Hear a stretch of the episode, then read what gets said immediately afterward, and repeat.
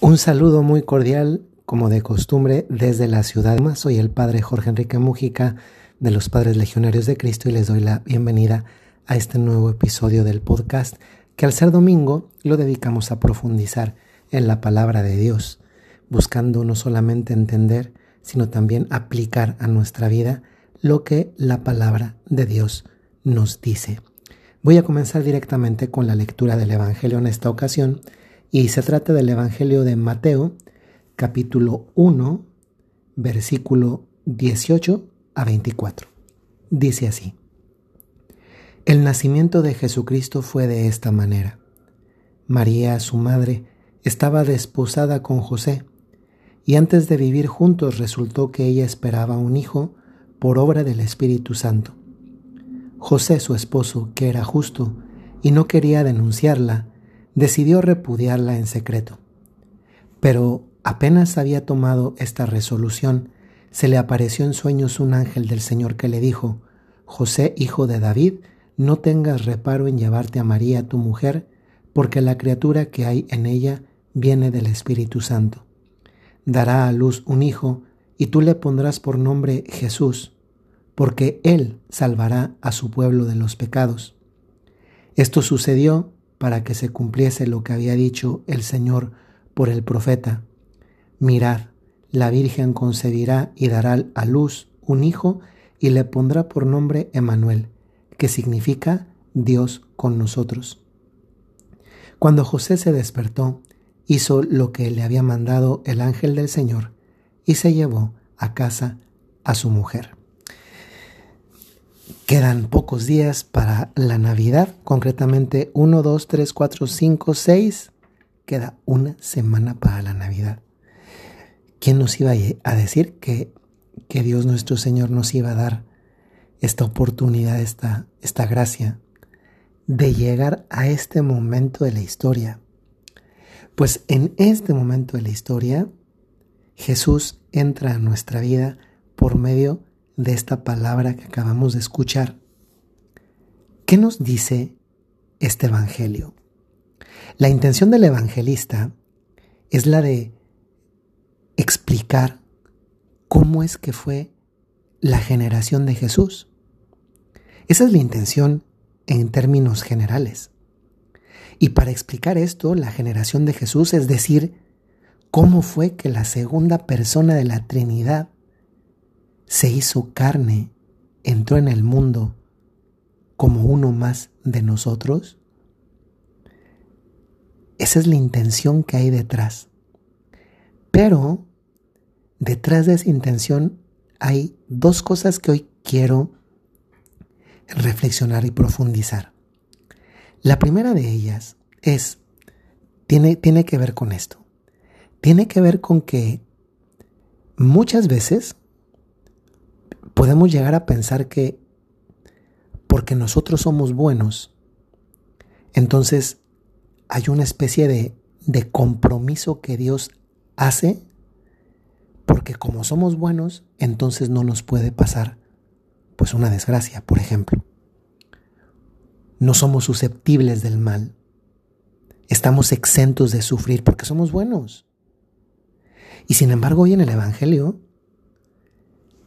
nos muestra justamente lo contrario. Y digo esto porque el Evangelio cuenta un drama. Y es el drama que está viviendo José.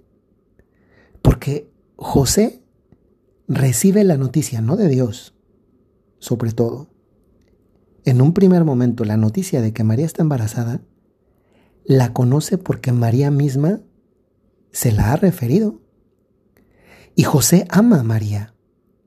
Es que la conoce y precisamente porque la conoce se ha enamorado de ella. Precisamente porque la conoce y se ha enamorado de ella es que le ha pedido formar una vida juntos. Pero se encuentra con que esta misma María de la que él está enamorado y que por tanto conoce, le está le ha dicho algo que es superior a cualquier eh, cualquier forma de razonamiento. Está embarazada, pero dice que, que la embarazó ocurrió de una manera que no es como los seres humanos eh, tienen un embarazo. Y esto a José incluso siendo un hombre de mucha fe, le cuesta mucho creerlo porque, porque, porque es difícil creerlo. Tan sencillo porque es difícil creerlo. El ángel se le apareció a María, le dio el anuncio a ella, no a José. Y José está viviendo un drama que luego le, le comparte a María. ¿Por qué digo que le comparte? Porque este drama de inseguridad que viene a José, pues hace que José después corte a María y por tanto entonces también el drama lo vive María, porque si la corta es porque no le cree. Y entonces hay un drama entre los dos. A mí me llama la atención que sea el Evangelio, por tanto Dios mismo, el que llame a José justo. Lo dice José, que era justo, lo dice el Evangelio. Es decir, si Dios se expresa así de José, si era justo, pues casi le podríamos decir a Dios, oye Dios, pero, pero ¿cómo que, que si Él es justo, pues le haces, ¿cómo, ¿cómo que le haces esto? O sea, pues dale un mensajito para que no sufra él y tampoco haga sufrir a María, porque la cortó ya. Está sufriendo y sufre porque pues él no querría cortarla, pero es que está difícil creerle a María lo que le ha, lo que le lo que le ha dicho. ¿Cuántas veces también nosotros nos sucede así? Que puede ser que efectivamente somos justos, somos buenos, no somos malos, no hacemos el mal, y esperamos que el resultado de ese tipo de comportamiento sea, pues, el recibir un montón de bendiciones. Es más, ¿cuántas veces a nosotros también nos gustaría tener el control de todas las cosas, de toda la situación? Prever lo necesario. Tener una seguridad derivada de que lo dominamos todo. Pues José es arandeado y no cuenta con esa seguridad. No es Él el que lo domina todo, no es Él el que lo entiende todo. Hay una especie de oscuridad que vive porque es que no entiendo nada. Es que no le puedo no creer a María, pero lo que me dice es para no creerlo. Y tan no lo cree que resuelve repudiarla, toma la decisión. En otro evangelio nos refieren que, pues efectivamente, pues cortó la relación ¿Y se imaginan la, oscuridad interior, el dolor que, al que lleva esa oscuridad interior de José? Pues, ¿cuántas veces también a nosotros nos, nos sorprende esta misma inseguridad, esta misma falta de luz, este no tener el control sobre todas las cosas, el no conocerlo todo? ¿Cuántas veces también esto es una forma de sustraernos del señorío de Dios sobre nuestras vidas? Es interesante notar que, que José, después de recibir esa comunicación de parte de Dios en un sueño, eh, la sigue, cree y más aún cambia su decisión. Porque después de que le dice esa voz que, que no teman tomar a María por, por esposa, dado que el, bebé que espera efectivamente viene del Espíritu Santo, José cree. Y cree porque también a veces en las dudas, en la falta de claridad de todas las cosas, quien se mantiene en humildad, mantiene la puerta abierta para que Dios llegue, para que Dios bendiga y en definitiva para que Dios ilumine. Qué impresionante que precisamente porque José tenía esa humildad y por tanto estaba abierto a Dios, porque José quería darle el lugar que le correspondía a Dios y ese lugar era el primero, Dios lo bendijo y le dijo no solamente las cosas que él necesitaba escuchar para tener claridad en ese momento de su vida, sino también para convertirse en protagonista de una parte de la historia de la salvación. Porque fíjense cómo cuando Jesús, cuando Dios le dice a José las cosas, le dice, dará a luz un hijo. ¿Quién? La Virgen María. Pero a continuación involucra a José en la historia y le dice, y tú, tú José, le pondrás por nombre Jesús. Yo no sé si ustedes alguna vez se habían preguntado, ¿quién, quién fue el que puso el nombre a Jesús? Pues fue como nos lo revela aquí el Evangelio, fue José, no fue María. El nombre de Jesús se lo puso José.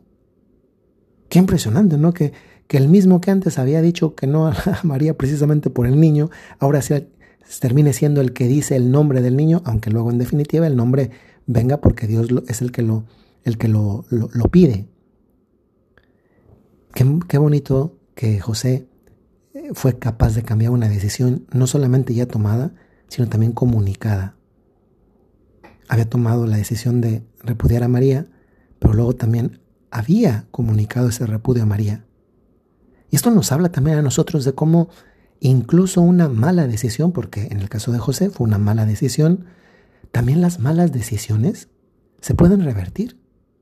Yo me imagino a José acercándose a María para pedirle una disculpa, para decirle, pues, perdón, pues, me equivoqué, no, no, no, no debía ser así. ¿Cuántas veces también nosotros basta una disculpa, acercarnos, reconocer que no teníamos razón, que nos faltaba preguntarle a Dios, involucrarlo a Él en nuestra decisión y luego acercarnos y pedir esa disculpa? Segunda reflexión, solamente son dos, y perdón que ya me estoy alargando, pero creo que vale la pena. Segunda reflexión eh, tiene que ver precisamente con el nombre, porque qué curioso es que en, en este mismo pasaje del Evangelio, esa voz que interpela a José en sueños le diga a José que él le tiene que poner por nombre Jesús. Y más adelante, dos versículos adelante, citando al profeta Isaías, diga que el nombre de, de Dios es, es Emanuel. Es interesante que, que, esta palabra de Emanuel la escuchamos muy frecuentemente en el periodo de Adviento y también en periodo de Navidad, a veces incluso muchas más veces que el nombre de Jesús. En este sentido, estamos situados frente al problema del nombre de Dios. ¿Cuál es el nombre que verdaderamente Dios quería para sí mismo? Jesús, como le dice la voz a José, o Emanuel, como el profeta Isaías escribe y que este evangelista Mateo también recoge y, y pone en este mismo evangelio, su evangelio, dos versículos después de haber puesto que el nombre era Jesús. Más aún, ¿qué tiene que ver esto del nombre con nosotros? Pues cada, cada nombre, el de Jesús y el de Manuel, tienen un, sentido, mm, pero de modo distinto. Los dos son nombres de Dios, pero los dos lo son de modo distinto. Emanuel es un nombre profético que acentúa la naturaleza divina y Jesús es un nombre propio que acentúa la naturaleza humana y la misión humana y divina de Dios. San Jerónimo, que es un doctor de la iglesia, lo decía de esta manera muy bonita. Significa lo mismo Jesús que Emanuel, no al oído, no lo que escuchamos, sino al sentido. En definitiva, esto lo resolvemos muy sencillamente. Emanuel es el nombre profético de Cristo, mientras que Jesús es el nombre personal de Cristo. Pero ¿qué tiene que ver esto con nosotros? Yo recuerdo que, en humanidad, cuando estudié las humanidades clásicas, había una máxima latina que decía nomen omen. Y la traducción de esta máxima latina significa el nombre es un presagio.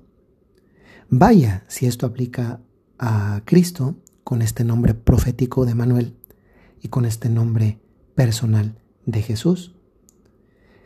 Cada uno de nosotros también tiene un nombre y nuestro nombre tiene un significado etimológico. Pero más aún, mi nombre tiene un significado para Dios. O dicho de otra manera, yo significo algo para Dios. Isaías 43.1 dice que Dios nos puso un nombre. Y Juan 10.3 dice que el Señor conoce a cada oveja por su nombre. Pues esto es exactamente lo que sucede con los nombres de Cristo, pero ahora con cada uno de nosotros. Antes de nacer y de ser bautizados y registrados ya teníamos un nombre para Dios, ya éramos alguien para Dios. Y al recibir las aguas del bautismo y luego ser registrados, recibimos otro nombre personal que es por el que solemos ser llamados. Yo pienso que es maravilloso encontrar la luz precisamente en esto, en que también yo tengo, por así decir, un nombre personal, pero también un nombre profético, y que los dos se iluminan complementariamente. Ambos sentidos, al menos así lo, lo entiendo yo, me parece que quedan bien recogidos y reflejados en, en el Evangelio de, perdón, en el profeta Jeremías 1.5, cuando dice, antes de que yo te formara en el vientre de tu madre ya te conocía, antes de que nacieras ya te había elegido para que fueras un profeta para las naciones. Ya termino. ¿Saben que nos haría mucho bien? Tal vez que antes de Navidad no solo acudamos a un libro de etimologías de nombres para saber, para recordar o para profundizar el significado propio de nuestro nombre, sino también hablar con este Dios que es Emmanuel, Dios con nosotros, y que es Jesús, Dios salva, con estos dos significados que comunican algo a mi existencia como es ahora. Tal vez podríamos recibir un poco de consuelo o también un cariñoso jalón de orejas, seguida de una palmadita en la espalda, por no estar viviendo la propia vocación profética, es decir, aquello a lo que Dios me, me ha llamado en la misión de este momento de mi historia personal, en la historia de, mi de la salvación. Tal vez también podremos recibir una sonrisa de Dios y un abrazo por ver que como José, a pesar de dudas, y de no siempre tener el control de todas las cosas, voy hacia adelante porque, como José, me dejo guiar por Dios. Soy el Padre Mújica, otra vez un saludo desde Roma y que sigamos de la mano de Jesús caminando hacia la Navidad. Hasta luego.